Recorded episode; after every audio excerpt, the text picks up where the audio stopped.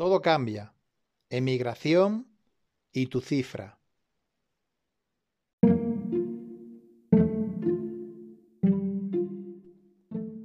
Mañana vuelo a España. Todo ha cambiado. Mi aliada necesita apoyo por un tema médico y yo, claramente, siento acudir para acompañarla y cuidarla en estos momentos delicados. El viaje puede esperar. No es la prioridad ahora.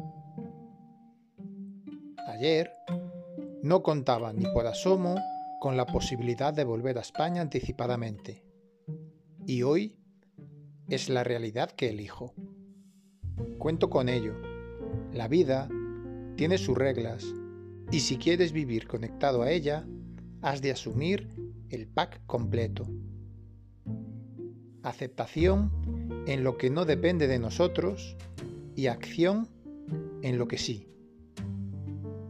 De mí no depende lo que ha pasado. Ni una micra de energía emplearé en maldecir, en victimizaciones o en quejarme de que no me cuadra bien. Nunca cuadra bien. Además, seguirán pasando cosas que no nos esperamos. Grábatelo. Si lo haces, cuando ocurran, ¿qué ocurrirán? Te centrarás en hacer todo lo que está en tu mano en lo que depende de ti, con toda la energía disponible. Eso sí transforma realidades.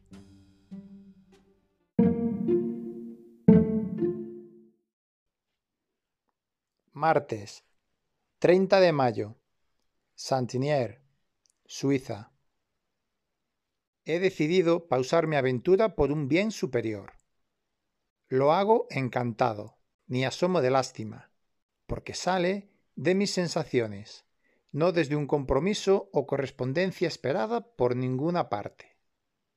Al haber adoptado el mecanismo de guiarme por mis sensaciones, evito automáticamente dilema mental alguno. Acompañarla y cuidarla es lo que me nace y será lo que haré.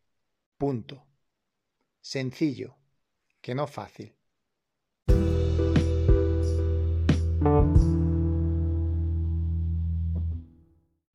He pasado tres días con mi tío apoyándole en uno de sus momentos más duros.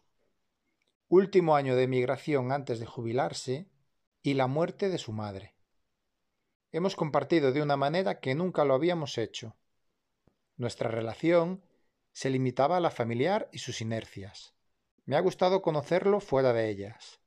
Me ha gustado conocerlo a él. Lleva las siete últimas temporadas en Suiza sin más propósito que el de jubilarse anticipadamente a los sesenta.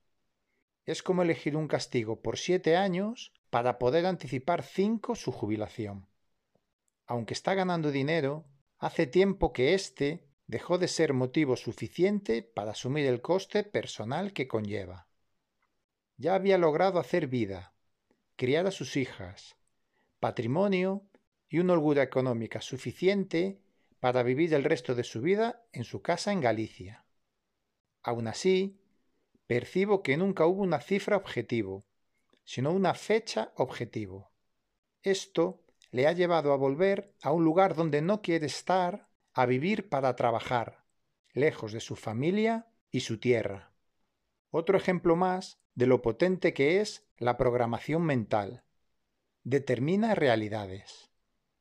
En su caso, si la programación hubiese contemplado la variable monetaria y no la variable hito jubilación, su vida estaría teniendo otras condiciones muy diferentes. ¿Y tú? ¿Eliges conscientemente las variables incorporadas a tu software mental? El valor del dinero decrece a medida que aumenta, y lo hace en mayor medida tras cubrir las necesidades básicas. Este hecho en economía se conoce como valor marginal decreciente y viene a explicar el por qué estás dispuesto a sacrificar mucho más por tus primeros mil euros que por los siguientes mil, y mucho menos por los mil que van de los cinco mil a los seis mil. Incluso puedes llegar a un punto de que no te los valgan dependiendo lo que tengas que hacer a cambio. Por esa misma razón, el nivel de bienestar no se dobla si pasas de ganar mil a dos mil. No se dobla. La utilidad marginal de los mil adicionales es menor que la de los primeros mil. Visto de otra forma, si te tocan en la lotería cien mil euros, no serás cien veces más feliz que con mil. Esto se ve muy claro con el ejercicio siguiente. Imagínate la alegría la sensación que sentirías si te tocan 5 millones de euros en la lotería. ¿La tienes clara? ¿Más o menos? Bien. Ahora imagínate esa misma sensación si te tocasen 10 millones. ¿Ya? Es el doble de dinero. Sí. ¿Es el doble de alegría? Claramente no. De hecho, Estoy casi seguro de que la alegría sería muy, muy similar, aunque la cantidad de dinero fuese el doble y evidentemente pudieses comprar el doble de cosas que con los 5 millones. Con esto, quiero transmitir que se puede llegar a una cifra de patrimonio que sea suficiente para dejar de conseguir dinero y es crucial que tú tengas la tuya. Establece tus objetivos vitales. Haz tus cuentas y establece tu punto de liberación aunque parezca lejano o imposible. Te ayudará a parar por el objetivo y no a seguir la inercia por hito jubilación establecida en la sociedad. Este simple ejercicio puede que te evite meses o incluso años de trabajo y esfuerzos innecesarios. ¿Cuánto valdría de llegar el caso? Recuerdo que en el ERE de nuestra empresa, mamá y yo nos pusimos una cifra antes de conocerse las condiciones de la desvinculación para tomar la decisión de irnos o no.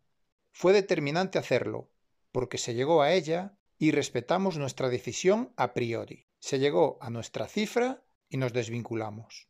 Estoy seguro de que de no haber hecho el ejercicio hubiésemos caído en la trampa mental de creernos merecedores de una suma superior para utilizarla como justificación y seguir en la seguridad de un trabajo estable y bien remunerado.